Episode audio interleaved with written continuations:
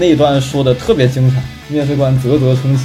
在面试完之后还私信我说：“哎，你的那篇文章能不能发给我一下？我想学习学习。”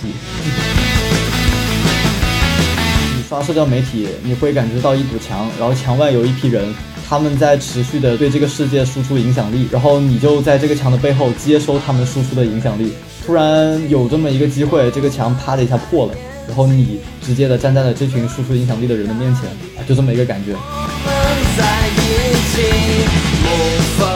不管是在大厂还是在各种人生选择中，你的整个上升的路径是这么一个过程。你需要忍受大概百分之九十的不想做的事情，然后你会偶遇百分之十的那个机会。这个机会到你面前的时候，如果你选择去抓住它，你把它做好了，你就会被抬到下一个高度上。比较像量变到质变吧，就在那个量变的过程里面，你在积累的时候，曲线的斜率非常的小，所以你体会不到它能够及时给你带来什么样的反馈。但是你最后那百分之十如果抓住了，一下子你从第一层就跃到第二层，它会有一个巨大的变化。可能有时候这百分之十的机会，如果你做好了，你能到下一个层次上；但如果你没有抓住，或者你去选择接触了这个机会，但是你把它搞砸了，你可能会到一个比原来更低的位置。聆听火花，传播未知。大家好，我是小鱼儿，与你一起寻找生命的汪洋。今天这期节目呢，是咱们第二季向外探寻系列。我为大家请来了一位嘉宾范涵。范涵呢，是一个身上有特别多标签的零零后。其实也是我身边零零后里成长速度最快的一个人。我们是从今年年初认识的嘛，对他的印象呢，也是从一个横冲直撞的小孩子啊，到自我认知越来越清醒的一个职场人。然后呢，我会发现他作为一个大二的学生有非常大的蜕变。那这个过程也经常会令我联想到我自己的大学时光。所以说呢，这期节目呢，我非常想请范涵过来。把他身上自己的一些特殊能量传递给大家，来聊一下我们应该如何在最年轻、最一无所有的时光里面，快速找到自己合适的赛道，然后专注的做事，拒绝内卷，发光发热。那就让范涵来做一个简单的自我介绍呗。嘿，大家好呀，我是范涵，我是零一年生的，目前二十岁。在我大二的时候，和小鱼儿一起做过一个小程序的产品项目。算是小鱼儿曾经手下的实习仔吧。在那个项目结束以后，我去到了字节跳动的飞书团队进行实习，岗位是产品营销。嗯，目前已经完成了在字节快五个月的实习，然后回到我的学校继续上课了。同时，新加入了一家做内容的创业公司，以远程实习的方式参与一些公司的项目。在字节工作的时候，认识了一位几十万粉的 B 站视频博主，叫做江 Dora。后来我和他合拍了一个视频后，有将近五百位同龄的朋友通过我的个人说明书从 B 站加了我的好友。现在呢，我在和这几百人逐个做一对一的访谈，是不是很有意思？厉害！之前在小鱼儿前几期的播客里，有一位叫做大树的嘉宾提到过他的成长经历分为见自我、见天地、见众生三个阶段。我的成长经历其实也可以用这三个阶段来描述。我的职业探索和自我探索开始的非常早，所以兼自我这个过程，在我大二的时候去到字节之前就已经基本完成了。在字节实习的五个月里，抓住了一些机会啊，完成了那个兼天地的过程。目前从字节离开后，在做的很多事情，在尝试着完成第一轮的兼中生，所以感觉呃有很多故事可以给大家分享的。于是和小鱼儿一聊，就有了今天的这一期播客。像我们很多小朋友都去在各个大厂实习吧，但我觉得他整个人的一个状态是很不一样的，因为他比较明确了自己可能未来要做的一些方向。那我觉得我们可以先从我们认识的那个事情开始聊起，就是当时我们一起参加了一个如果青年的一个产品项目。我们的老板当时就在招募一群对这个事情有兴趣的志愿者，然后大家开始组成一个小团队，我们一起把一个小程序给研发出来。就是这个项目它是没有钱的。其实我当时把这个事情的账算得非常的清楚。就是虽然它没有钱，但是我在里面看到了一些对我来说很清晰、很有吸引力的一些好处。首先，嗯，呃，我在那个阶段，我虽然参加了很多的活动，然后也跟着不同的人去做了各种不同的事情，但是在我的简历上，它其实是很空白的。我缺少一部分。这样的产品的经历。和小鱼儿一样，我也是一个各种线下活动的资深爱好者。我参加这些活动之后，认识了很多各种各样有意思的人，其中就有很多产品经理，他们真的很吸引我，因为他们在工作中的思考非常的精彩。然后我看过他们写的文章，然后平常跟大家呃在社交媒体上发的一些东西，我觉得很有价值。而且他们不仅在工作上有非常漂亮的产出，他们的生活也无比的精彩。比如说，呃，小鱼儿的播客前一期有一位嘉宾叫做吴迪，我也认识这个姐姐。我当时其实很惊讶，因为我一开始对互联网人的认识，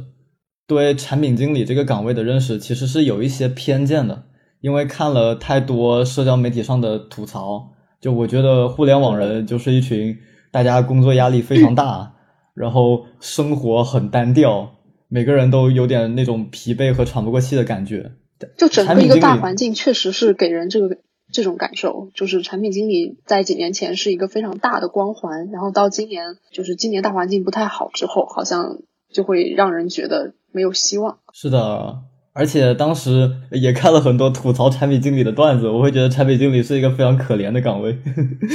嗯，但是。后来呢，在认识了这群人之后，我的这个看法有了一个非常大的转变。我发现，当你见到了一个真实存在的人的时候，你去看他身上散发出来的那些能量，去看他的样子，就你会看到一个人，他在一个很高强度的工作下，他能有很漂亮的产出，他能很高效率的完成很多工作上的事情，同时他还有一些剩余的能量，能把自己的生活过得非常的精彩。比如说那位之前那位嘉宾吴迪。他就是，嗯，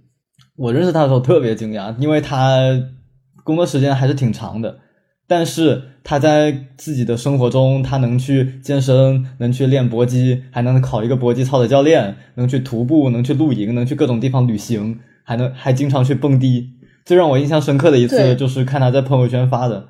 好像就是某一天加班加到了很晚，然后。加完班之后，马上就去到了一个迪厅，开始在那边蹦了一宿。蹦了一宿之后，他没有休息，马上就去跑了一个马拉松。我看完之后，我惊呆了，天呐！在认识了这群人之后，他让我对产品经理的印象一下子刷新了，有了一个初始的好感。后来决定自己想做产品经理，是因为听了一门产品的付费课程吧。因为当时在就参加一个大学生的创业创新的比赛。然后在着手设计一款产品，我当时的就有意识，我现在面临的一些问题，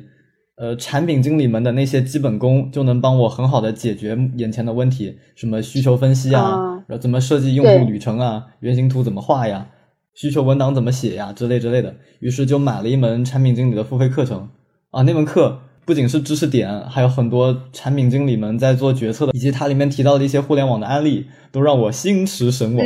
于是呢，就决定把产品经理当做自己发展的一个方向。明白，所以可能听下来，就是一方面是你认识的一些前辈给了你这种心动的感觉，然后第二个是你通过上课真的发现有很多奇妙的案例，然后这两件事情就是让你想去试一试。对，就是这样。说回来，我们当时那个项目吧，这是第一点思考，就是我缺少一个产品的经历，然后希望通过这个项目，我能积攒一些初始的项目经验。第二个，当时想的比较明白的是一个点啊，因为真的认识很多产品经理嘛，然后跟他们深入交流过，我知道了当代产品经理的一个困境，就是一开始你以为你是去建造一所教堂，后来发现自己造的就是一间平房，还不止，你造的其实是这个房子里的一个洗手间，洗手间里的那个洗手台，洗手台的水龙头和水龙头上的那个龙头。你造的，这不就是说，很多人以为要建最大的东西，最后发现自己只是一个螺丝钉。是的，就当时有一个场景让我印象特别深刻。我有一位也做在某个大厂做产品实习生的朋友，啊，他为了给我展示他负责的那个部分，对着手机屏幕连戳了十下才找到那个模块。我看完之后有觉得有一点，有一点沧桑。这个是你去了这个项目之后才。发现这件事情的，还是说你先发现了这件事情，然后想才想去尝试一些更大的项目？我是在加入这个项目之前就已经意识到了一个问题，这个所以当时有一个比较吸引我，我第一次当产品经理实习生的时候，就能体验一个项目从概念到实体，从零到一的那个创造的过程，这个点让我觉得就非常吸引我。还有就是，这是第二个点，第二第三个点就是我的老板啊，我们的老板，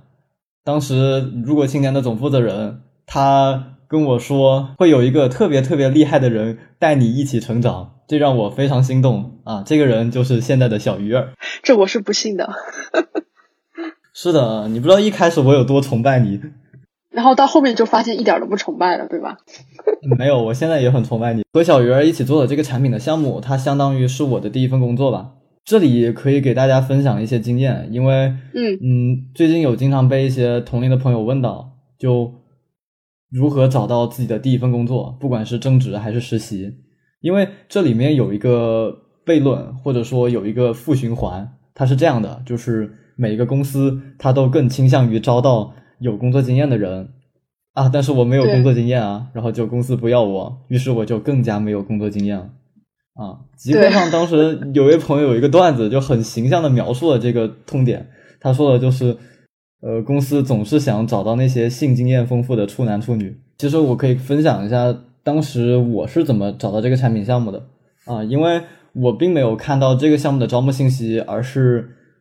咱们那个如果青年的负责人，咱们的老板他找到我的，然后跟我打了一个微信语音，让我过来干的啊，是工作找的我，不是我找的工作。我当时做了这么一个事情啊，因为那会儿确实想对产品经理非常痴迷，于是我在我的朋友圈里发起了一个活动，大概意思就是我读了一本产品的书，上了一堂产品的课，然后我现在列了嗯。十个问题，我列了十个问题，它有一个问题清单，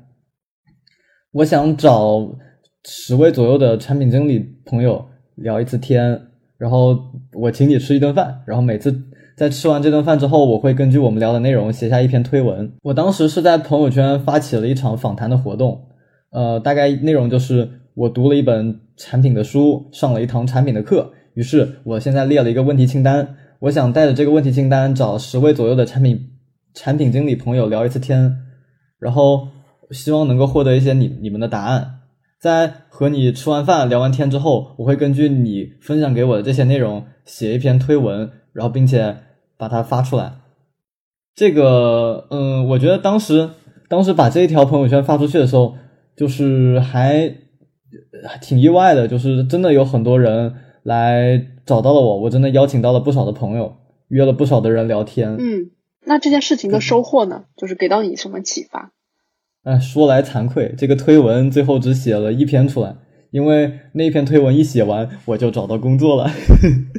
是这样的，就是就因为那篇推文嘛，所以，嗯、呃，如果青年的负责人他就发现，哎，这个小朋友最近在做这样的事情，哎，挺有意思的，然后他就联系了我说，我们现在刚好要开一个产品项目，我发现你在做，呃，你也在研究这一块的内容，要不就跟我们一起来搞事情。然后就把那个刚刚提到的那些，呃，在这个项目，在这个产品项目中我能收获的好处想明白之后，就欣然接受，然后就开始了后面的故事，认识了小鱼儿。嗯，我刚刚突然想到一个点，就是你用的这种方式也是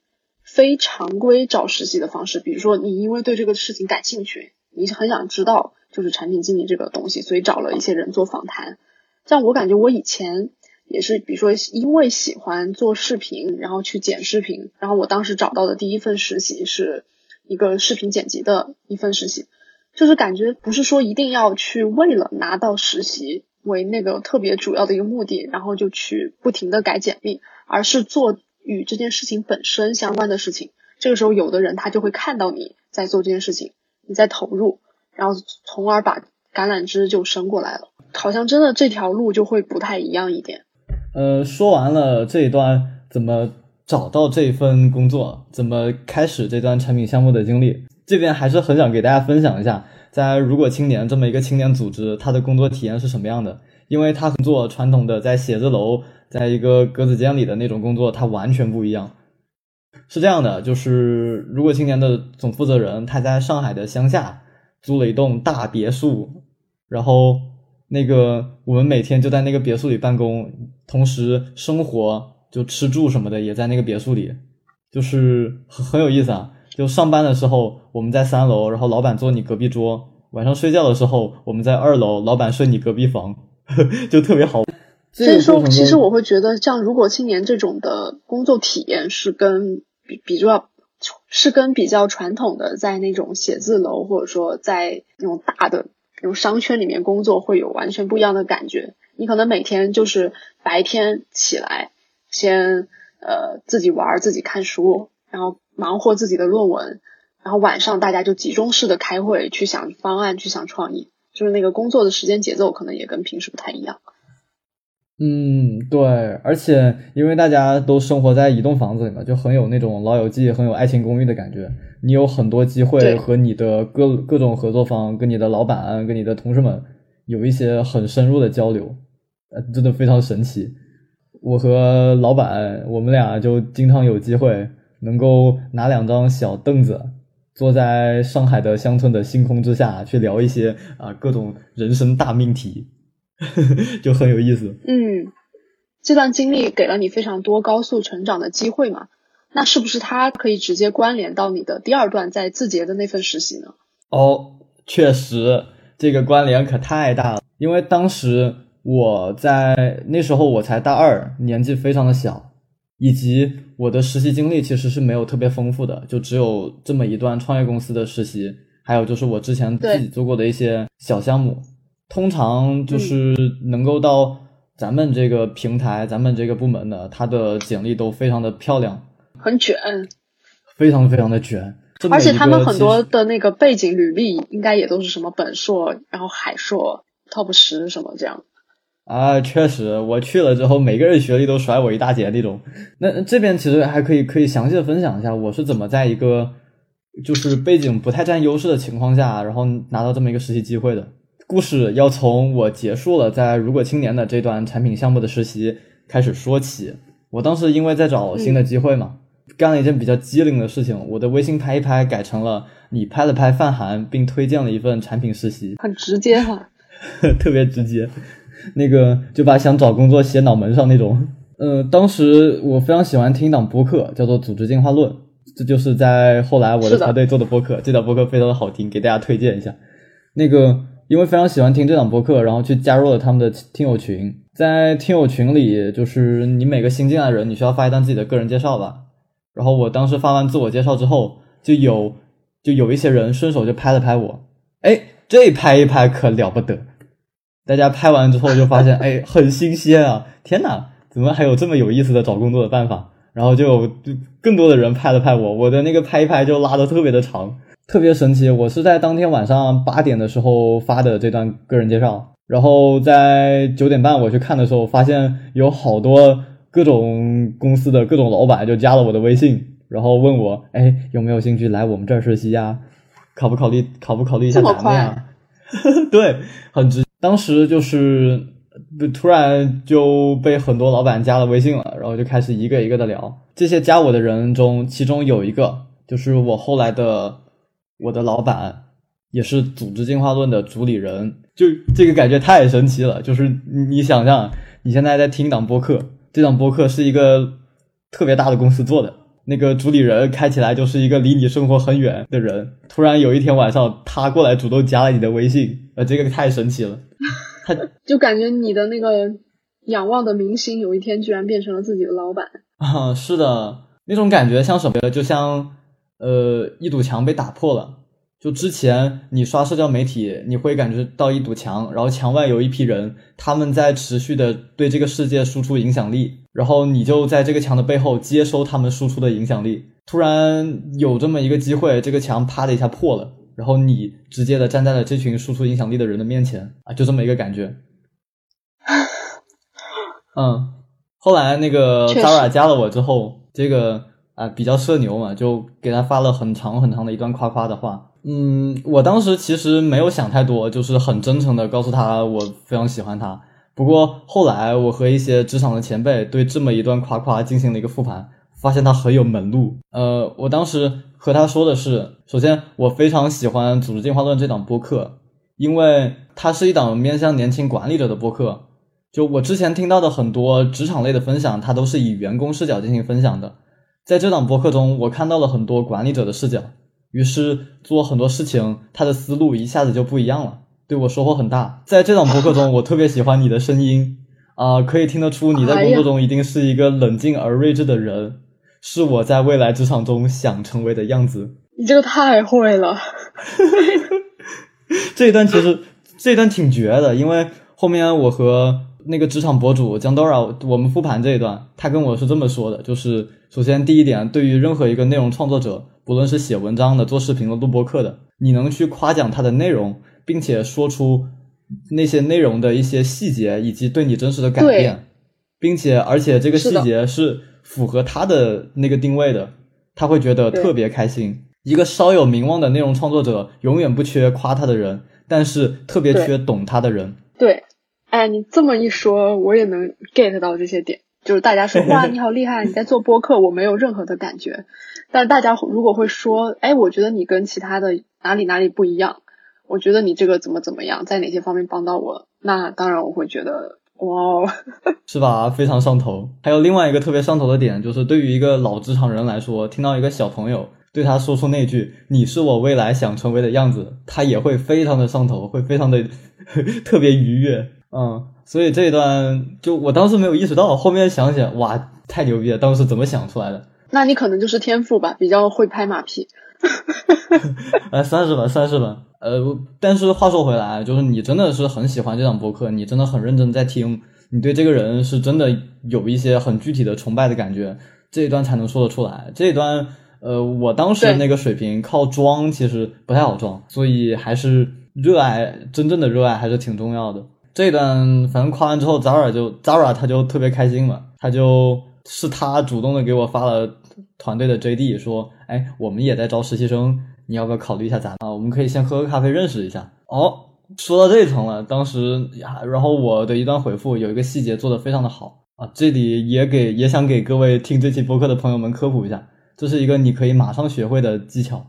而且对你的生活可能会有一些比较大的改变。当时发出了一起喝咖啡的邀请的时候，我跟他说一段啊，可以啊，这个非常开心，然后那个特别想和你一起聊点东西。呃，有一个细节是这样的，就是不过我知道你的时间可能会比较珍贵一些，所以我愿意就是去到你公司或者你住的附近的一个咖啡馆，这样能够很大程度的节省你的通勤时间。咱俩听到了这一段，他也很开心，哎，这个小朋友考虑还挺周到的。欣然接受了，反正后面就经过了一些大大小小的波折，我们在某个机会上，我们终于能够线下见面了。我真的见到了他，在去见他之前做了充足的功课，就是像一个那种、嗯呃记者啊要采访一个大人物一样。我是去、嗯当时去听完了《组织进化论》的每一期播客，啊、去看完了，去互联网的各个角落里读完了扎尔的每一篇写的文章，甚至他的英文博客啊，我都用那个谷歌翻译把它翻译完，然后自己读完了。哇，你这个准备是相当充分。你是的，就是大家只就我翻了他社交媒体，然后去听了他的播客，但是其实他还有写的一些文章是当时可能是在在国外的时候，在哈佛的时候用英文写的，在他的那个自己的网站上，然后我还找到了这个网站，我就把里面的文章也读了一遍。那个后来就不仅读完了，我还做了笔记，就是根据他所有的输出的内容，我整理了一个话题清单。就是假设我们聊天可能不小心冷场了，哪些话题他可能是感兴趣的，就拉了一个挺长的清单吧。嗯，后来呢，就是、这个非常重要。对，非常重要。在终于在线下见到他之后，我们就聊得很开心嘛，因为准备做的实在太充足了。有一个还有一个比较心机的点是，就问了他很多问题嘛，就请教了他很多，他也那个非常热心的给我回答，然后我们聊得很开心。这个确实需要准备，不准备的话，你可能拿到这个从天而降，或者说一个非常珍贵的机会的时候，有可能因为没有充充足的准备而失去它。就你交流完，可能对方觉得哦，也就这样吧，也就平平无奇了。嗯，是的。后来呢，哎，还有一个更有意思的点是这样的，我在跟他聊完之后，最后跟他说了一句：“那个，哇，你教了我好多东西啊，你给了我好多启发啊，非常感激。那个，我想报答一下你，就你缺实习生嘛，我去帮你干活呗。”然后他就跟我说：“你赶紧给我发一份简历，我尽快让 HR 给你安排面试。”这就那么快吗？对，就就那么就挺快的。所以我感觉这个引申到一个点，就是你在见一个人，尤其是这个人有可能会成为你的老板的时候，你要怎么样去跟他聊天？就你刚刚提了很多建议嘛，就比如说要把对方放在第一位，你要去节约他的时间，因为他毕竟坐到那个位置了，然后也是替对方考虑的一个点。第二个就是，呃，全面搜集相关的信息，无论是说对对方这个人，还是对对方的公司，就是能够尽可能让他觉得你真的了解了他们很多。然后第二个点呢，就是说在自己的一些特点也要充分的准备，然后让他如果有什么地方想问的话，可以给他埋一下钩子。我觉得这几几个点确实还蛮重要的，因为很多的场景就是我们拿到一个机会之后，我们就随便的去聊一聊，但这种不做准备的话，真的不行。嗯，是的，深有体会。其实还想分享一点，在在托布华老师的《沟通的方法》这本书中，他其实托布华老师也提到过。就你看到身边有些人，你会觉得他天生口才好，他说什么东西都说的特别的顺滑，但其实是可能这个人在你看不到的地方，他是做了更加充足的准备的。这个就是简历这一关，我是这么过的。后来还有一关叫做面试，这个面试也很有意思。那个我们说回到当时在如果青年做的那和小鱼儿一起做的那个产品项目，就是作为就比较学生思维的一个错误。啊，因为在当学生的时候，你都大家对你的期待就是给你布置一个任务之后就不用管你了，然后你吭哧吭哧，然后交一个满分答卷上去。我当时也这么在做着，结果呢，就在那天我把所有的原型图都画完了，那么四五十张图都给画完了，然后我觉得哎呀，终于松了一口气了，我可以交付给我的设计师了。结果我的设计师看看了看图，眉头一皱。然后和老板说：“哎，这里好几个地方好像逻辑有问题啊！”啊，老板一看，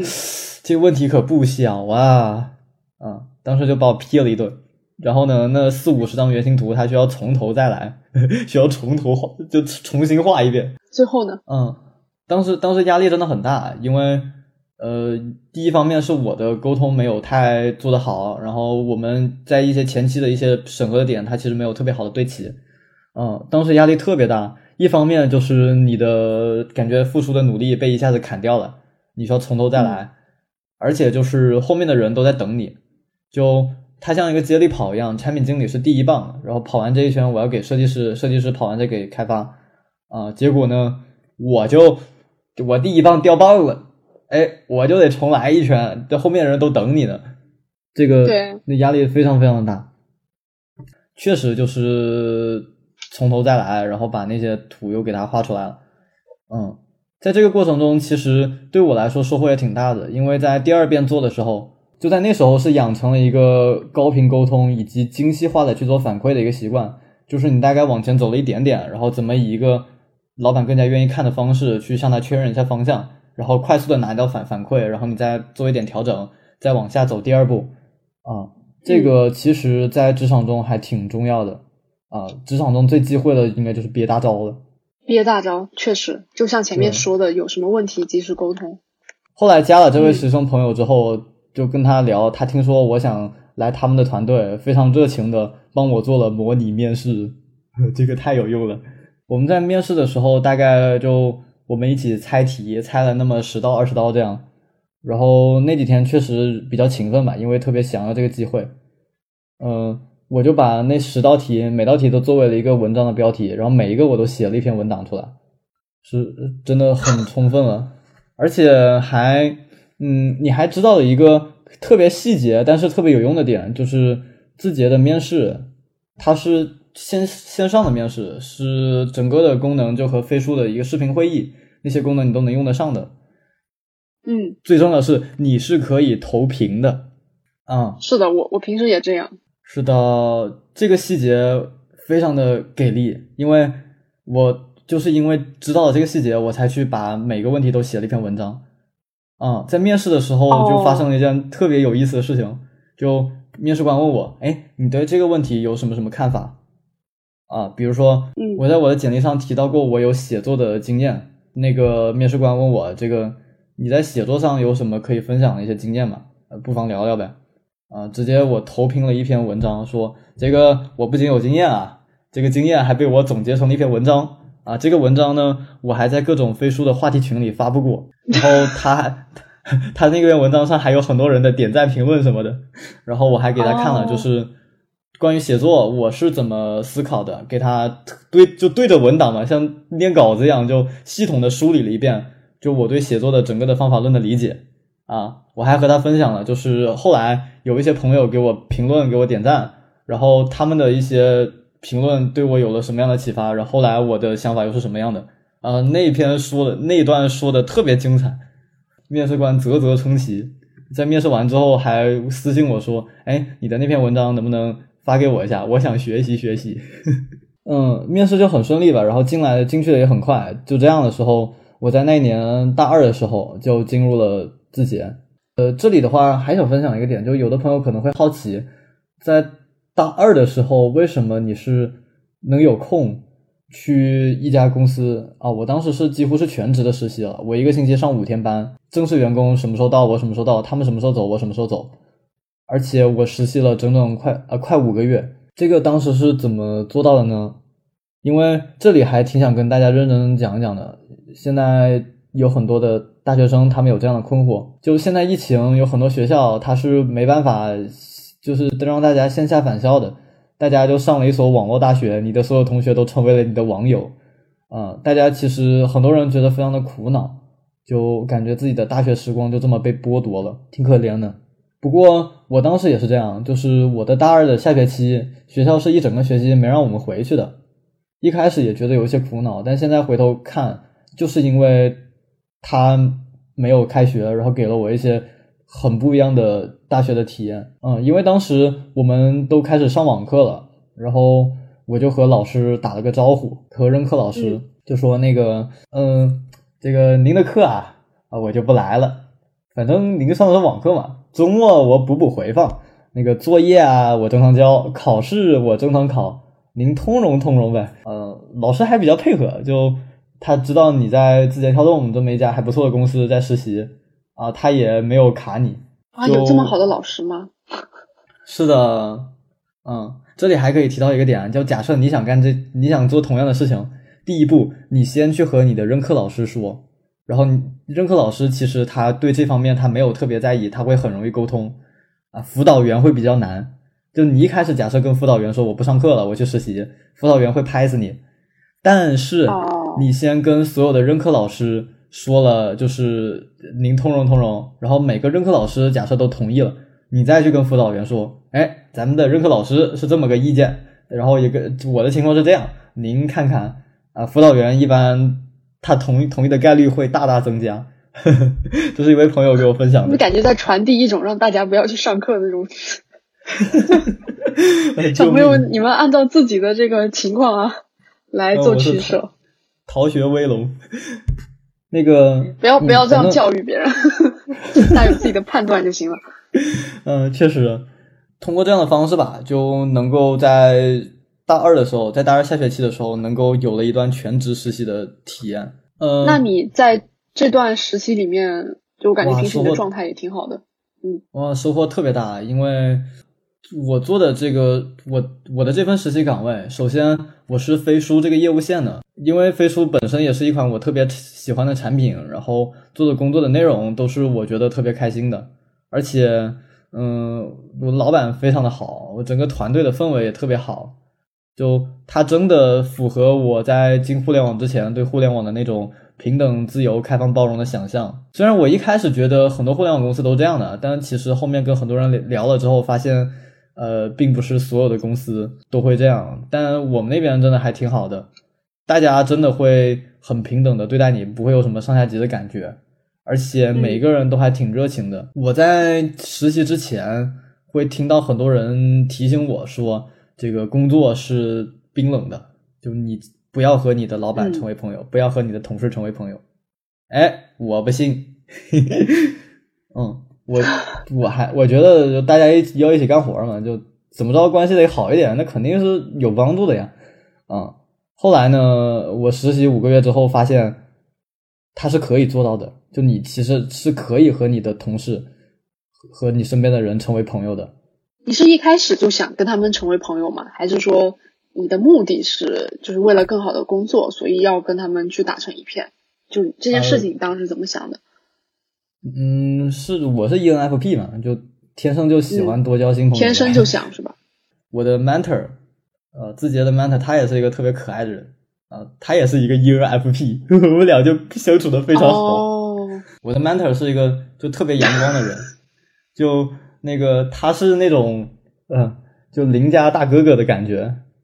嗯，在我们那边，呃，就就好多人都特别喜欢他，不管是合作的同事啊。还有各种实习仔都非常喜欢他，就是他有一个特别对团队有一个特别重要的作用，就是在我们有新的同事入职之后，我我的 mentor 都会去当一小段时间他们的一个入职的一个小指导，然后方便他们更好的适应工作的环境。嗯，对，这是一个特别可爱的人，我我们俩关系特别好。我第一天进去的时候，我就没把他当我领导，而且每天中午还一起吃饭什么的。我们信息是百分百同步，然后他所有的业务的好的地方、难的地方，他都会跟我说，我都会跟他一起去想。那在这段经历里面，你有没有什么值得给大家分享的有趣的那种经历，可以专门讲一讲？啊，这一段的话，可以给大家分享一个，在我在飞书在字节实习的那段经历中，一个呃，让很多人一让八千多个人一下子就认识我的一个经历，特别社死。哇，世界营销啊！是的，就嗯，我当时是有一段时间，那个工作量特别大，就你的时间管理会变得很混乱。做很多很多事情的时候，你做一件事的时候，会脑子里装另外一件事情，效率也很低。后来就找到一种方式来解决这个问题，那就是巧妙的用好日历这个功能。那个，嗯，我当时是给我的一些合作方，给我的 mentor，给我的一些同事，我给他开了我飞书日历的编辑权限。什么意思呢？就是你想让我干个啥事情，你可以打开我的日历，然后你会发现有些时间段它被别的事情占占了，你可以挑一个空的时间段，你直接呃在这段日历上编辑一个事件，然后就我就明白了，我就在这个时间段，我就我也不干别人的活了，我就专门帮你干这个。那为什么你会说有八千个人都看到了？哎，这就是后面戏剧性的事情了。嗯，我就想着，哎，要不就给所有人开了就好了，这样以后跟人沟通也方便嘛。我就把日历的编辑权限设置为了全员。呃，我没有想到的事情就是，我以为他就给大家开了编辑权限就没了，结果呢，那个日历助手给每个人推送一条消息，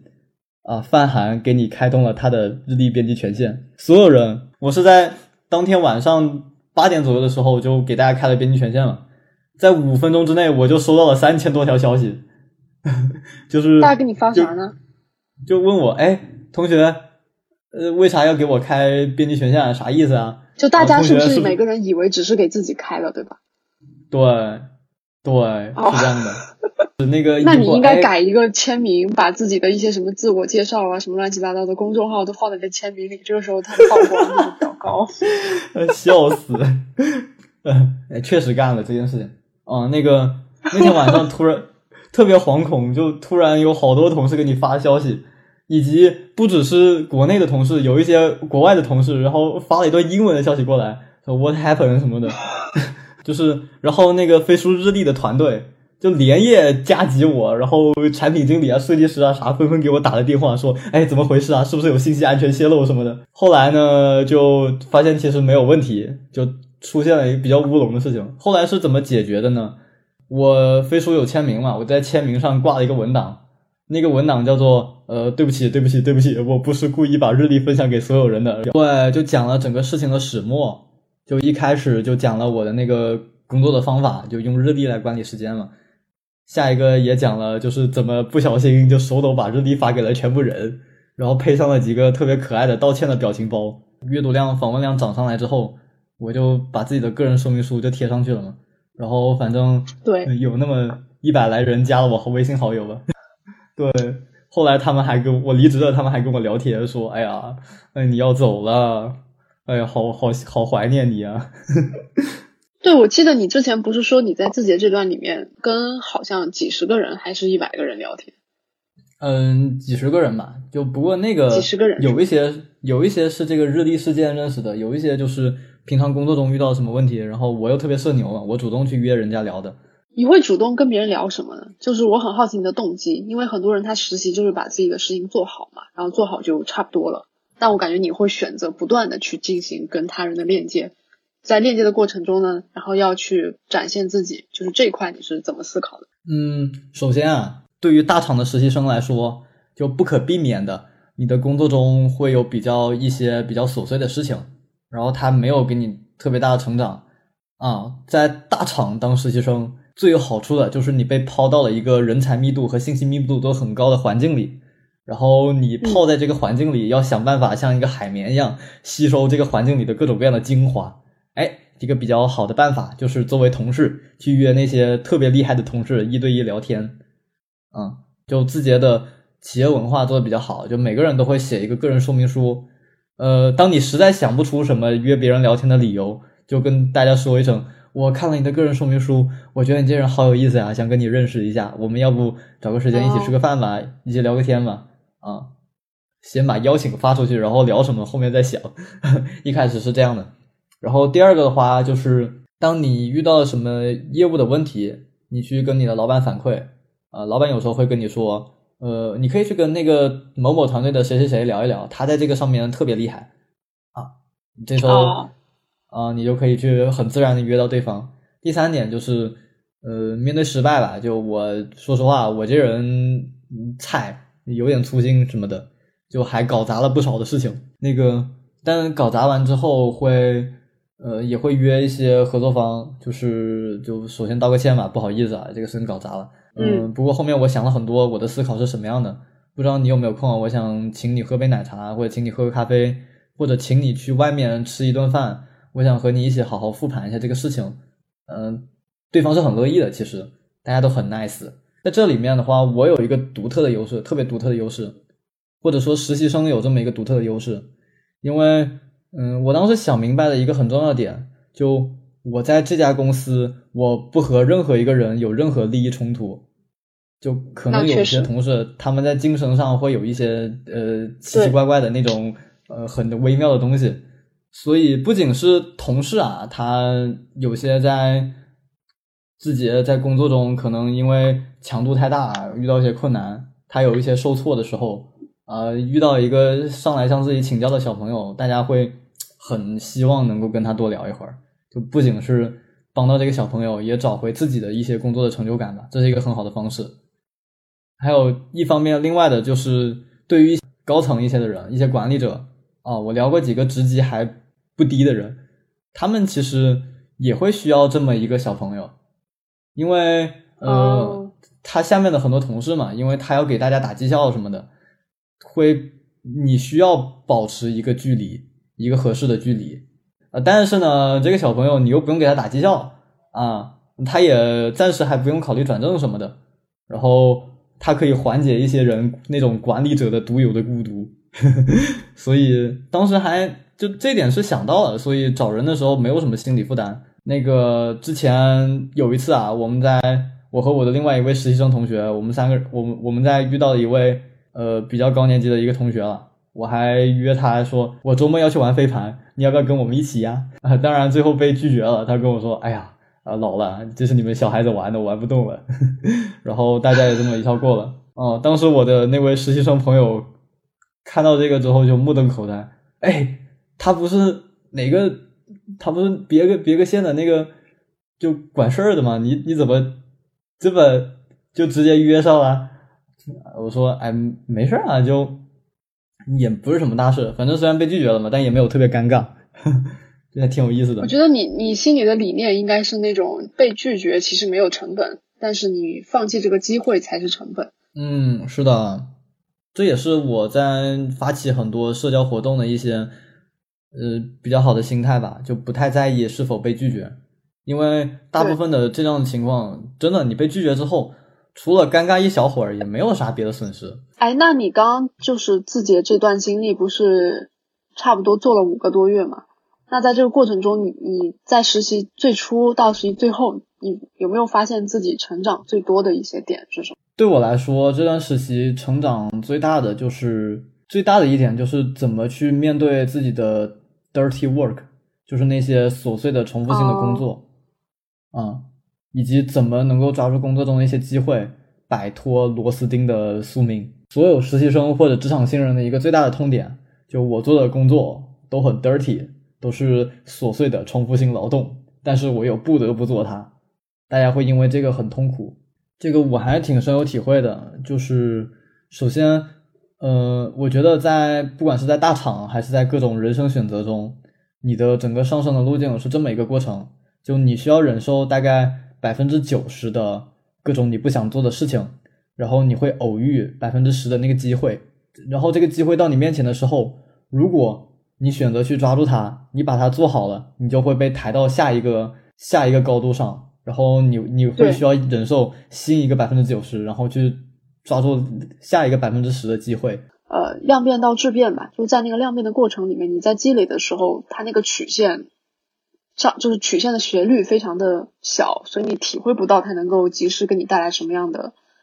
反馈。但是你最后那百分之十如果抓住了，一下子你从第一层就跃到第二层，它会有一个巨大的变化。是的，不过可能有时候这百分之十的机会，如果你做好了，你能到下一下一个层次上。但如果你没有抓住，或者你去选择接触了这个机会，但是你把它搞砸了，你可能会到一个比原来更低的位置啊，所以它挺挺需要风险，挺需要勇气的。那个，嗯，假设你没有抓住这百分之十的机会来的时候，你选择忽视它，那你还会停留在原来的那个层次上。就我把这个想通了之后，对我影响挺大的，所以我在面对自己的。Dirty work 的时候有了一些新的感想，嗯，第二个感想的话就是信息同步真的挺重要的，因为可以分享一个具体的故事。我当时做一个特别琐碎的工作，琐碎到什么程度呢？就是有一个飞书的群，大家会在群里发个人介绍，然后我需要把它整理到一个表格里，就变成了一个相当于是这个群的一个花名册，方便大家互相能认识彼此。够琐碎了吧？我一开始做的时候会觉得，哇，这个太难受了，这这种脏活累活就真的只能让实习生来做，我会觉得很很沮丧，然后觉得很难受。但是后来是就不一样了，就呃，因为我整理这个花名册的时候，我其实做的很认真，就每个人发的自我介绍什么的，我不是单纯的复制粘贴，我是会很认真的看一遍，然后呢，我就记住了这个群里有哪些哪些人。这个群叫做九零后管理者社群，呃，这里面的人都是哎很有料的，反正哦，嗯呃，后来呢，机会就来了。当时我们有一场特别重要的活动，呃，有一个嘉宾缺席了，呃，因为我整理过这些某一些群的花名册，我对这些群里有什么样的人，然后哪些人他有什么特点，就比较熟悉。我当时就给他推荐了几个可能可以作为候补的人，给那位同事。那位同事觉得哇，非常感激啊，觉得很有帮助。呃，真的就从我推荐的这些人里选出了那么一个，成为了一个把这个位置给补上了，就规避了一场很大的损失吧。在这个过程中，大家对我的信任感也提到一个比较高的高度，然后后面有一些重要的事情也会愿意让我来负责。这是一个我觉得还挺有启发的故事。而且把一些小事做好，可能做到一些超乎别人预期的一个状态，这个时候别人会把更多机会再分给你。对，就，嗯，我觉得能把这个事情做好有两个方面，第一个是保持思考，就是你做的每件事情，我觉得都想深一点吧，就它能对团队有什么好处，能对你个人有什么好处，就认真想一想。如果你不保持思考，你就很容易螺沦为螺丝钉。虽然有时候你可能做了很多螺丝钉的事情。但是你一直在很认真的想，甚至你跨越到你上级的那个视角去想这个问题，跨越到你上级的上级的那个视角去想这个问题，你你会看到东西很不一样。然后你其实可以抓住一些隐藏在这些琐碎工作中的一些机会，完成一个比较漂亮的成长。OK，这是我的第一点最大的收获。第二点呢是，嗯，我后来想明白了一件事情，就我相信很多在大厂的朋友们，大家都会比较沮丧，就是。你可能会接触到很多厉害的人，但是这些人都是冲着平台来的，他们不会记住你。那个，我当时想到这个的时候，我也觉得挺沮丧的。但后来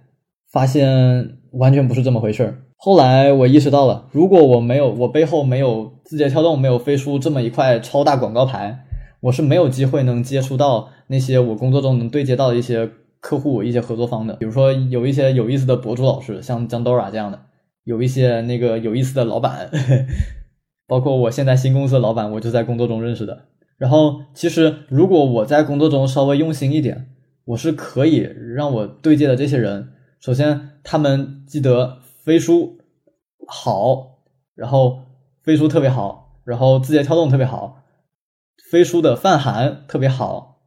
然后最后到范涵是一个特别好的人，啊，他是我是可以完成这个过程的，把这一点就相当于把一开始的那个认知转化到你最后个人的 IP 上。是的，就大家提到个人 IP 或者个人品牌，都想着，哎，我要去做视频，我要去写文章，我要成为一个百万粉丝的博主。其实没有那么复杂，它就在这个方这些工作的细节上都能体现。那个把这点想通之后，对我的改观还挺大的。跟很多人去对接的时候，我会更加主动一些，更加积极一些啊，去让大家满意。因为我知道这对我自己来说是有很大的好处的。所以在很多工作的环节中，那些细节我会尽可能的让自己做得更好一些，去很真诚、很有生命力的去服务，去对接到我们的一些客户。比如说有一个很琐碎的工作，就是有很多人会来加你，然后去问一些比较杂的问题，你就像做飞书的客服一样。就我一开始是，哎呀，怎么赶快答完就赶紧结结束就完了，我就做我自己的事情。后来的话，就是有遇到这样的人，我都会很认真、很细心给他答，并且，哎，我猜您既然有这个问题，您可能在另外一个问题上也会遇到相应的问题啊。这个刚好有一份文档可以帮您解决那些问题，我给您看看啊。最后还给他发我的个人说明书，说呃有什么问题可以随时找到我，呃我能帮你的都写在这份个人说明书上了，您可以看一看。然后一般对方都很满意，然后对我这个人印象会更加深刻一些。所以反正就通过各种各样的这样的机会吧，我自己还认识了很多比较厉害的人，比如说认识了 Dora 啊，他就是我在工作的时候 BD 的时候认识的。但是我们后来自我们私下成为了非常好的朋友，然后我们一起合拍那些视频，啊，对我有了很大的帮助。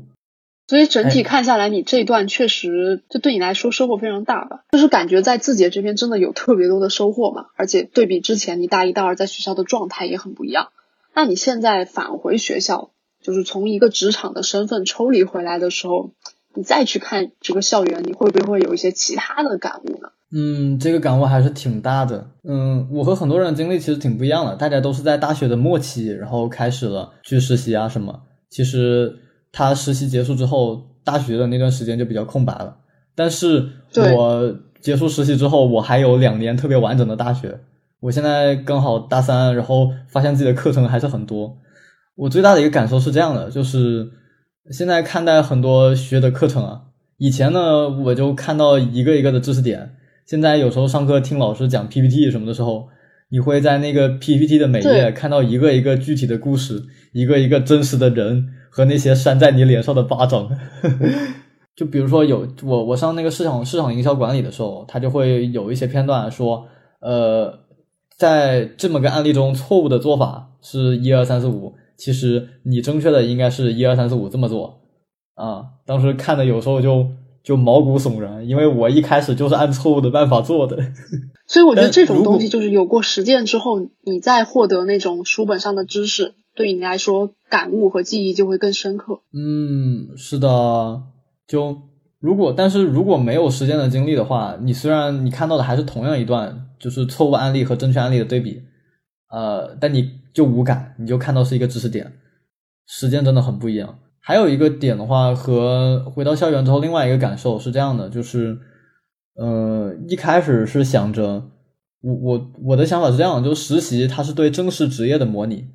但回到校园的这段时间，因为我有了一些自由的安排的时间，我觉得它是一个很好的机会，能对自由职业的状态进行一个模拟。现在我在对我在做着远程的实习，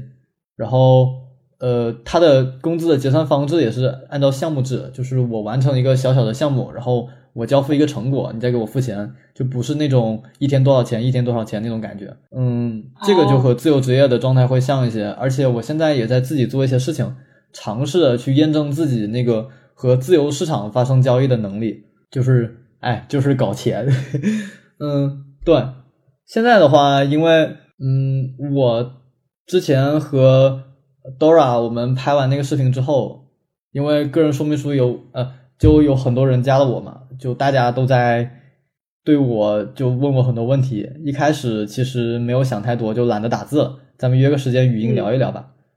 嗯，然后有一段时间因为被隔离了七天，然后那个宾馆网又特别差，你一天就做不了什么事情。在有一天打了好久的羊了个羊之后，就觉得应该做点有意义的事情，我就开始约人聊天，呃，约了一些老朋友，也约了一些新加我的人。嗯，那段时间访谈的那个。一对一访谈的那个时间花的非常多，有时候一天最多能聊八个小时，就是和八个不同的人，每个人聊一个小时。哇，你真的精力非常的旺盛，只能说，这个确实比较感兴趣，因为这段事情完全是由你自己发起，然后并且可能会见到不同的众众生嘛，像你之前说到的那个点，因为很多人可能有就是隔离在家，可能就嗯看看剧啊，玩玩手机啊什么的就过了。嗯，是的。和这么多人聊天，最大的感觉就是真的感觉自己见到了众生万象，因为很多人他不是只是过来问我问题，他会给我讲起他的成长经历，他的原生家庭啊，以及他遇到的一些困难，还有他在一些人生关口是怎么做选择的，啊，真的很不一样。嗯，我想想，首先对于我自己来说，我对复盘有了一个新的理解，就因为。很多人问我问题，我不仅要给他一个答案，我也会讲起我得到这个答案，我是怎么得到这个答案的，我的那段具体的经历、具体的故事。呃，在这个过程中，把很多我过往的经历的那个起承转合啊，就理清楚了。然后你稍微加点戏剧元素，一点冲突，呃，放几个京剧，呃，对方经常就能听得精神高潮，就就直接听得嗨起来。嗯，我对复盘有了一个新的理解。以前我觉得复盘就是你就沉淀一些经验吧，就我哪儿做的好，哪儿做的不好。但现在的话，我觉得其实你是可以把过往的一段经历，你按照一个故事线，把它封装成你自己的一个品牌故事。有了这个品牌故事之后，你把它练熟了，它在你的很多场景，比如说你面试的时候，去和新朋友聊天的时候。你可以有一些比较精彩的表达。我印象中啊，就是去年在那个校招面试的时候，我当时经过一次迭代，因为之前我面试的效果都不是很好。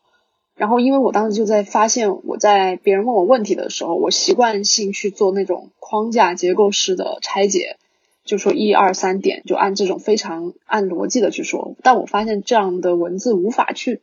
打动面试官。所以后来调整了一下，就是我每一场面试先去根据对方到底是什么行业，比如以及说业务，他到底是说做游戏的呢，还是说做社区啊，还是做电商什么的，然后对应到我经历上的一些相关匹配的点，然后去包装故事。然后故事的点一个就是我做事情可能怎么把这个事情做出来的，第二个点就是可以结合到对方的那个行业和那个业务，然后把它勾起来，就会形成一个比较有趣的一个故事闭环。就比单纯的去梳理一些逻辑，让对方更有兴趣。嗯，对，刚好提到面试嘛，我最近就呃离开之后也面过几家公司，然后我面试都非常的顺利，因为呃反正到今天为止我已经花了六十多个小时来访他了，就每天晚上跟人聊一个小时那种，那个所以面试的时候我就变得格外能打，就经常面试官的那个面试邀请的邮件上写的是面试时间为半个小时。啊，有两次了吧？他都跟我聊了一个半小时，聊了三倍的时长。我觉得，因为你实在是太能输出了，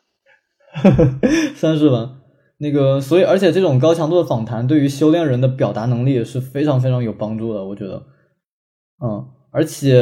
嗯，写东西就丝滑很多。Flomo 的创始人刘少楠他曾经提到过。你想能够持续输出，你需要有一台提问的机器啊。对于我来说，这个提问的机器太太多，就一个一个具体的人在问你一个个具体的带有他们场景的问题，然后你去给他们分享。呃，所以最近写东西写的就很快，因为第一方面是你的解决方案，你在一遍遍的讲，对方给你呃提的那些问题，他又特别的具体，特别的有场景。这里可以给很多朋友分享一下，那个如果你觉得你很想自己就有创作的习惯，你希望自己能多写点东西。你发现自己某段时间表达欲有所下降，创作的非常的困难，可能是因为你聊的人还不够多。我补充一个视角，因为你刚刚提到这个点，我觉得它是需要跟你的人格类型去对应的。比如说，你是一个很明显的百分之百外向的人，你是 ENFP。那对于我来说呢，我会内向程度高一些，我是 INFP。那可能说，对于你这个类型的人，在没有灵感的时候，你多找人聊天，然后去听一听旁人对你的发问，这个时候你会很快的产生一些写作的灵感。那像对于我这种类型的人呢，我要更多的去。看书，或者说通过对自己的叩问，然后去产出一些灵感。我觉得，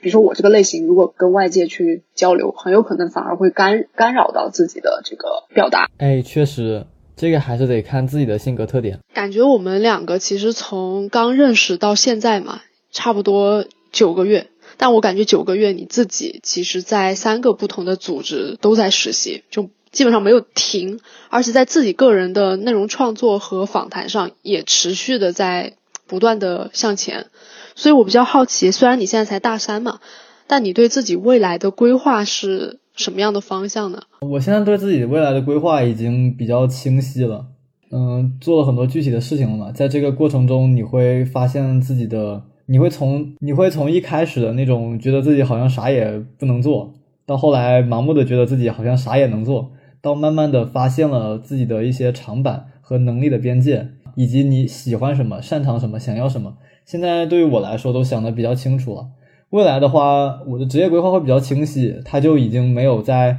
呃是大厂还是小厂这个维度了，就主要就是看这个团队他具体做的事情。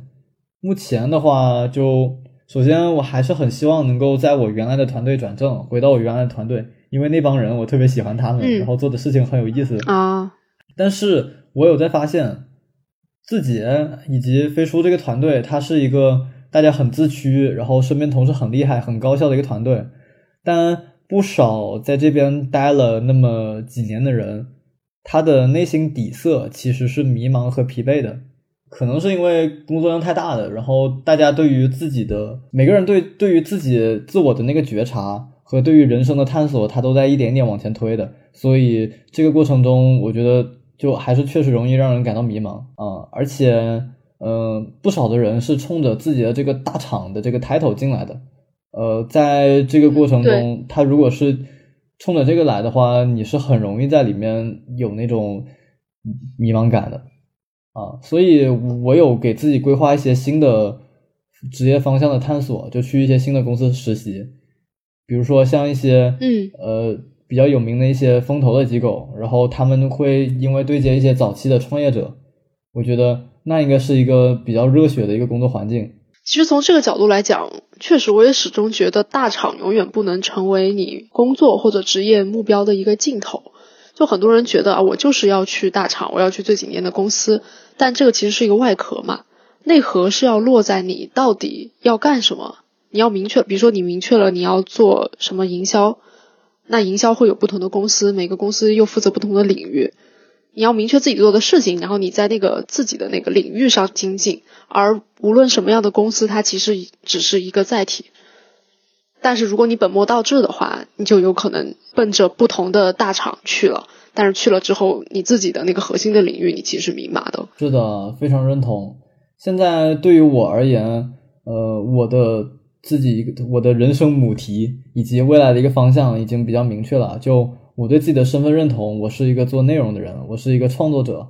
然后我的工作，就我希望他能持续的帮我打磨这方面的能力，我能做出更好的内容。还有第二个能力长板，就是我觉得我和人能够链接，能够做好一场优质的访谈，这方面能力对我来说，现在我还挺有优势，而且它也是我想发展的一个方向。这两个方面，它会是我未来职业成长和个人成长的一个主线。我不管在哪个公司，在哪个岗位，在哪个团队，我都是会往这两个方向去进行一个更加深层次的精进的。哎，那有一个点很好奇，就是因为之前第一段你做的是产品经理嘛，那从产品经理到现在你决心去偏内容、偏营销，你当时的心路历程是怎么转换的？这个首先一方面是。当前的产品经理这个岗位，它确实你会遇到一个我我们刚刚提到的一个困境，就它会变得太细分了。另外的话，就我对自我的认识就是，嗯，我不是一个特别注重逻辑的人，我的感性的层，我的个人性格上感性的成分比理性的成分要更加强烈一些。做品牌、做市场、做内容这个方这个方向的话，能够让我觉得更加的舒服。做产品的话，很多逻辑上的问题以及一些对于技术背景的要求，对于我来说是一个更加比较困难的事情。所以我想。还是是挺枯燥的，写需求文档真难受。就是对你来说，写需求文档不如去写一篇很多人会看的文章。对，是这样的。而且，如果我真的做产品经理的话，我需要去克服掉自己的一些问题。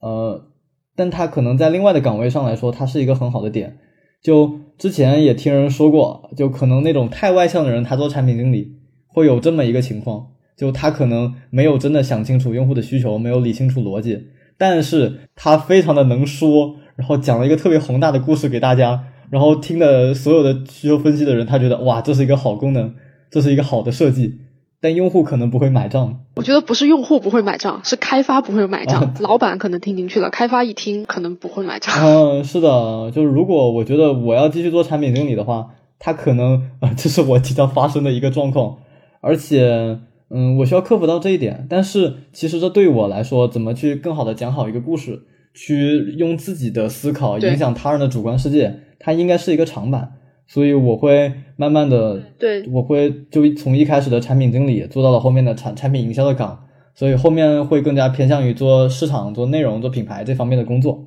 哎，还有一个点哦，就是我感觉你跟其他很多人不太一样的是，经历了这么多事情嘛，然后你很快的找到了、捕捉到了自己的定位。那比如说你周围跟你的同龄人，还是说大家都会比较迷茫、比较卷？就我感觉你好像既不迷茫，好像也不是很卷。嗯，是，我觉得就大部分同龄人，他们还是就。又迷茫，又有一些焦虑，然后自己又在很多方面上方向上很卷，投入很多的，觉得有一点啊，我觉得有一点心疼他们。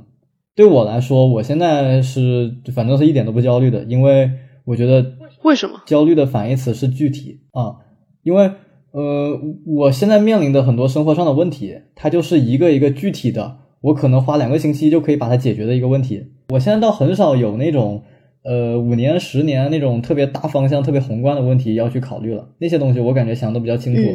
所以我的面前的所有要解决的问题，它都非常非常具体，然后而且它在我的能力范围内，我可以一点点把它做好，所以在这个过程中，我做很多事情还是比较有动力，呃，推推进的速度还相对比较快，就不会特别焦虑。所以你不会去焦虑今年行业变差，然后明年找工作的话可能会就是名额很少，可能竞争者却特别多，就这种方面的问题你不会去担心。嗯，今年秋招确实挺困难的，也听了身边的人经常聊起这个。但对于我来说，对，首先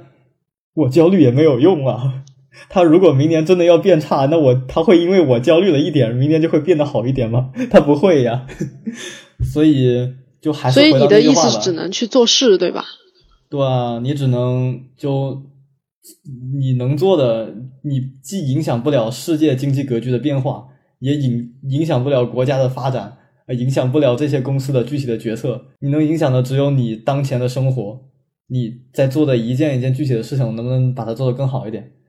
我觉得这好像又是两种思路。比如说，你你现在的是根据基于你自己做过的事情，然后你慢慢的归纳出你可能在什么方向上更擅长，再去精进，再去积累，然后它会变成你所谓的那个成长飞轮嘛。所以你慢慢的未来那个方向会越来越明确。但是另外一种思路呢，就是哦，我要找到现在这个整个市场上最需要哪类岗位，然后这类岗位没那么卷，或者是竞争者比较少，那我就去做。但可能他如果有一天宏观的环境变差了之后，我就觉得这个赛道不行了，我再去换一个赛道，我再重新去学，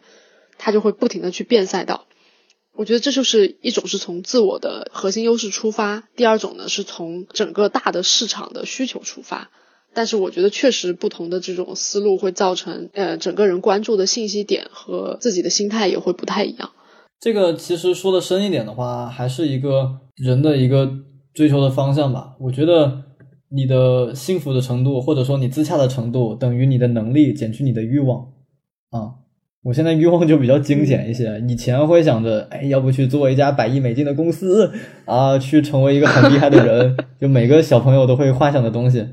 现在大概就是，反正经历了这么多之后，我觉得能够有一群你非常认可的人和你一起做事，然后你对你目前的事业，你刚好能够胜任，而且你做的事情你觉得很有意义，呃，它就够了。至于很多。具体的一些回报，你要有多少的身价啊什么的，我暂时还没想那么多。嗯，当然，对于比如说，呃，像元宇宙啊，像 Web 三这块很热，我觉得我对那边在这个领域探索的人非常的敬畏，非常的欣赏。就他们很多人真的是在为全人类开辟新大陆。但那个对，对于我来说，就是假设 Web 三这个世界真的成了啊，元宇宙真的也实现了，但嗯。首先，团队协作的很多逻辑，它应该还是不变的。我还是可以去帮他们，大家怎么去，比如说我们在飞书的话，还是会去帮大家优化一下团队协作的效率，以及我做内容的话，我还是有能力去通过我的一些思考和表达去影响他人的主观世界。在那个世界里，这个东西它应该是不变的啊，所以我并没有太关注一些热门赛道之类的啊，也关注吧，我在看他们。在看那群人做他们的事情，但是保持一个旁观者的姿态。我想到了前两天我还在极客上发的一个动态，就是我说这个世界上有不同的人嘛，有的人在搞元宇宙、搞 Web 三、搞什么币圈，有的人在讲脱口秀，有的人在写内容。就是我我们会要承认，就是前两者，比如说脱口秀，他们也很厉害，很幽默，一上台就引爆全场。然后那个币圈搞这些赚钱也很厉害，但是可能说。我们看到这三个人虽然都觉得厉害，但是我们内心唤起的情绪是不一样的。那我看到前两者，我就是我只可远观，但是我觉得我也不是很想成为他们那样，就是他们确实很有能力，但是可能说看到写内容的话，你就自己会觉得哇，太能点燃我了，我也想去变成他那样，可以用内容去影响他人的人，我也想去创造一些内容的价值，然后被别人记住，别人觉得你想的很深刻。就世界上这么多东西，你不能说每一个都去试一遍，你肯定是有一个是你自己和他的中间那条链接是绑上的，你就会对这件事情比较感兴趣。所以说，我我是觉得不要抛弃那条线吧，就是不要去跟那个已经牵好的线去把它解了，而去强行的去绑一些其他的线。对，确实就可以 call back 一下，就之前我提到一开始想做产品经理的时候是。认识了那那么些活生生的具体的人，呃，后来我也有反思，我对我觉得那些人，呃，我特别喜欢那些人，喜欢的倒不是他们在我喜欢的那些产品经理，我真正崇拜他们的，不是他们在产品方面的一些成就，我崇拜的是他们写出来的内容。之前比如说看刘飞啊，看少男啊，还有一些身边的朋友，他们都是这种，虽然是产品经理，但是。做出的内容我觉得比较吸引人，但我就以为产品经理就会变成这样的人，但核心羡慕的是他们的影响力，而不是说，因为我也不知道这个产品这一块，其实他们没有对外展现出来。嗯，是的。哎，那那最后啊，我记得你之前说你你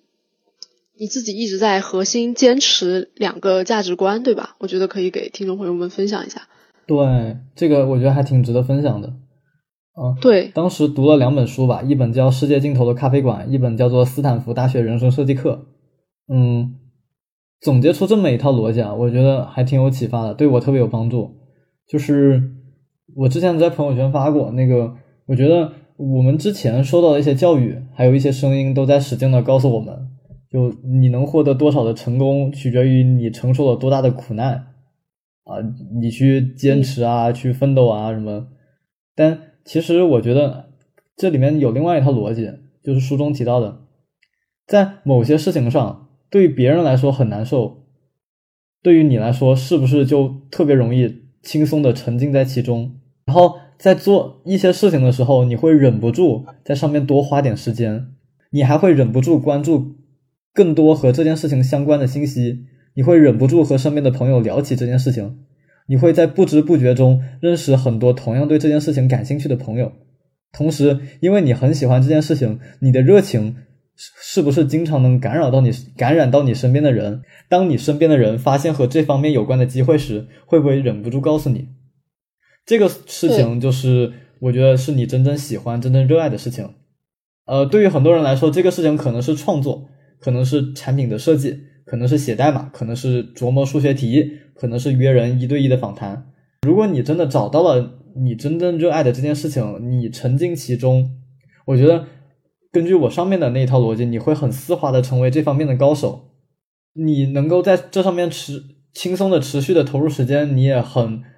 就这会成为你的独特的竞争力。你有了这个竞争力之后，不论你在哪个公司、在哪个岗位、在哪个团队遇到一些什么机会，我觉得你都能很好的去和别人形成一个比较好的合作，用你的长板去补足别人的短板。然后你自己做的没那么好的地方，你可以找到同样有长板的人来和你形成配合。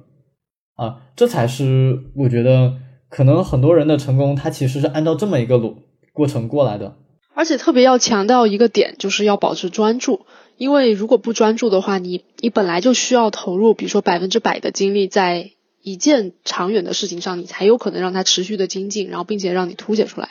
但不专注的话，你每个东西都分百分之二十，你可能最后你你这个核心的能力其实也发挥不出来。是的，这个还挺重要的。当然啊，就对于很多人来说，这找到这个真正的热爱。啊，他挺困难的。我可以给大家分享的事情就是，什么才是我真正热爱的事情，才是我真正想做的事情。这个事情你越想就越迷茫，反倒是你真的去做了很多具体的事情，在做这些事情的过程中，你会慢慢的意识到，我喜欢的是这个，我擅长的是这个，我想要的是这个。我感觉这一块我跟你是一样的观点。是的，就你不做的话，你肯定是想不到的，因为。尤其是像做一些喜欢的事情，它给到我们，就比如说 MBTI 里面，它给到我们 F 的维度，就是会带来我们内心情感的一些反应。这个反应你只有在做的时候，在经历的时候，才能意识到，哇，它好吸引我呀。嗯，对，这感觉就像什么呢？就有时候你一开始的时候，你一个人站在茫茫大海边啊，你看着那一片汪洋大海，你说，哎，我要去哪里呢？你会很迷茫。但是假假设有一天你真的很有勇气，你就往海里纵身一跃，然后呛了几口水之后，啊，你可能会遇到一条小鱼儿，然后它会带你游到一个地方，你就带它寻找生命的汪洋。是的，然后那个呃，你可能还会遇到了一个木头，你去抱住了它，然后它会带带来你带你到一艘船上，啊，在这这艘船上，对，然后如果说那个木头带你到船上，船上有可能就是在经商。你会发现哇很有乐趣，那有可能说你说小鱼儿带你到水里，你可能就是探索不同的世界、不同的鱼，就是它是一个不同的方向。但是你要去了之后，你才知道我喜不喜欢经商，我喜不喜欢去观察人类，就是不太一样。对你可能在海里，你会发现你游着游着会发现有一片地方，你就特别想去。你在那艘船上，你可以通过船长的望远镜，你就可以看到一艘哇，你看到一个岛，你会很深刻的意识到那个。就是我想去的地方，那个就是我最后的方向。对，所以说，最后看到那个岛，就无论那个岛的形态是什么，我觉得它只要是你自己非常愿意驾着自己这艘生命的大船前往的话，它就是专属于你个人的生命之岛。然后，希望我们各位的听众朋友们可以更好的去寻找到自己的那个优势。然后呢，在那个岛上去挖掘出属于自己的宝藏，并且呢，通过这些宝藏去影响他人。我觉得这可能就是我们持之以恒需要去做的事情。然后呢，聊到最后呢，确实我会觉得范涵他现在才二十岁嘛，我觉得作为一个二十岁的真的是很年轻的小朋友，他现在的很多的想法可能是对比我当年在二十岁的时候，我都没有去想过，没有去认真思考。也没有这么多丰富的，就是与外部世界的经历去做融合吧，所以我觉得这个精神最好要一直保持。哦，谢谢。我也要看看，就是 对能不能一直保持下去。我觉得如果可以的话，就你的成长速度会比很多人都会快，因为你更早的知道了自己要的到底是什么。哎，这个过程也非常的幸运吧。比如说小鱼儿的前几期播客嘉宾，他们都在我的人生道路上或多或少的指点过我。哎，在在这里也 call back 一下。大家可以听听往期的那些内容，他们在播客里分享的东西，可能像大树、像无敌，他们都跟我面对面分享过，也影响了我后面很多的决策。在播客的最后呢，希望能大家能帮我一个忙，这里这里好不好意思？哎，又开始下钩子了，我觉得。那个呃，我身边的人提醒过我，就是通过内容来筛选和你同频的人是最高效的，所以我现在单身。那个，哎，好好不好意思，好害羞啊，就。哎哎，我突然想到啊，就是因为我之前在做一个鱼塘嘛，然后我不是帮人牵线搭桥的，我当时有一个模板，你如果有兴趣的话，可以你填一下我那个模板，然后呢，听众朋友们呢也可以去帮范涵去转发转发我们这期节目，就是两线并行。下面想分享一些我心中一个比较理理想的另一半的一些特质，分享的这些内容不是在抬高自己，不是在选择啊什么的，只是为了能够更高效的找到你。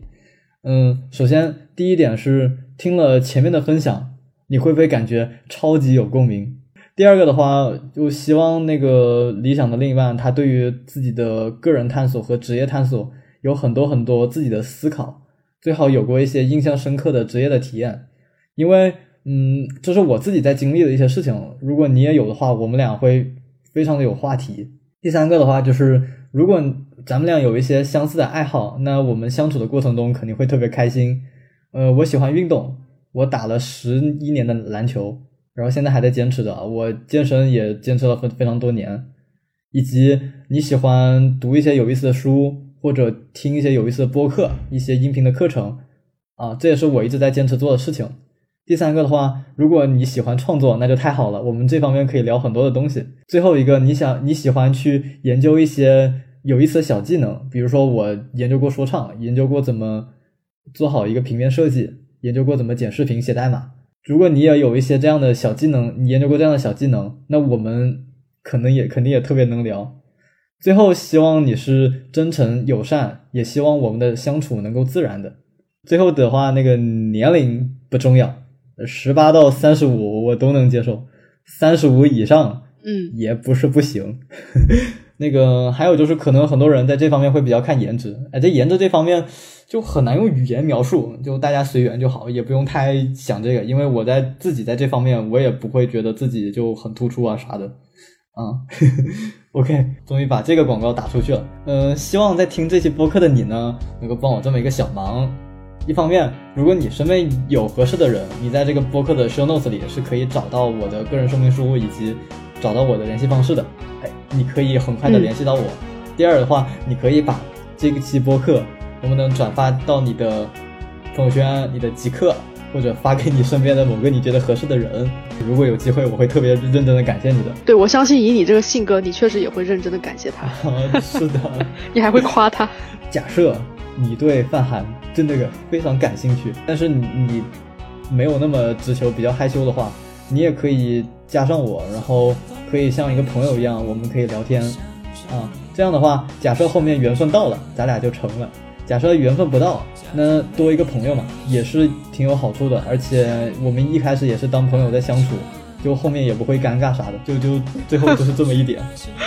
我一般都是很直球的那种。哦，我也很直球。个人习惯。他话都说到这个份上了啊，听众朋友们可以帮他去找找对象。然后另外，如果有任何跟本期节目相关的。一些疑问啊、想法呀，其实都可以发在节目的评论区。最后想给大家分享的就是，我觉得人有两种成长方式，第一种是索取世界现有的存量，然后将其内化为自己的增量，比如说像读书考试什么的，就是你去为这个世界创造价值，去对世界做工，然后在冥冥之中，你为世界创造的价值会反哺给你自己。希望大家都能找到适合自己的成长方式，寻找生命的汪洋。非常感谢范涵送给大家的话，那我们这期节目就先到这里，然后未来有机会也期待范涵能够带来更多的影响力，我们就下期再见了，拜拜，大家再见，拜拜，记得转发哦。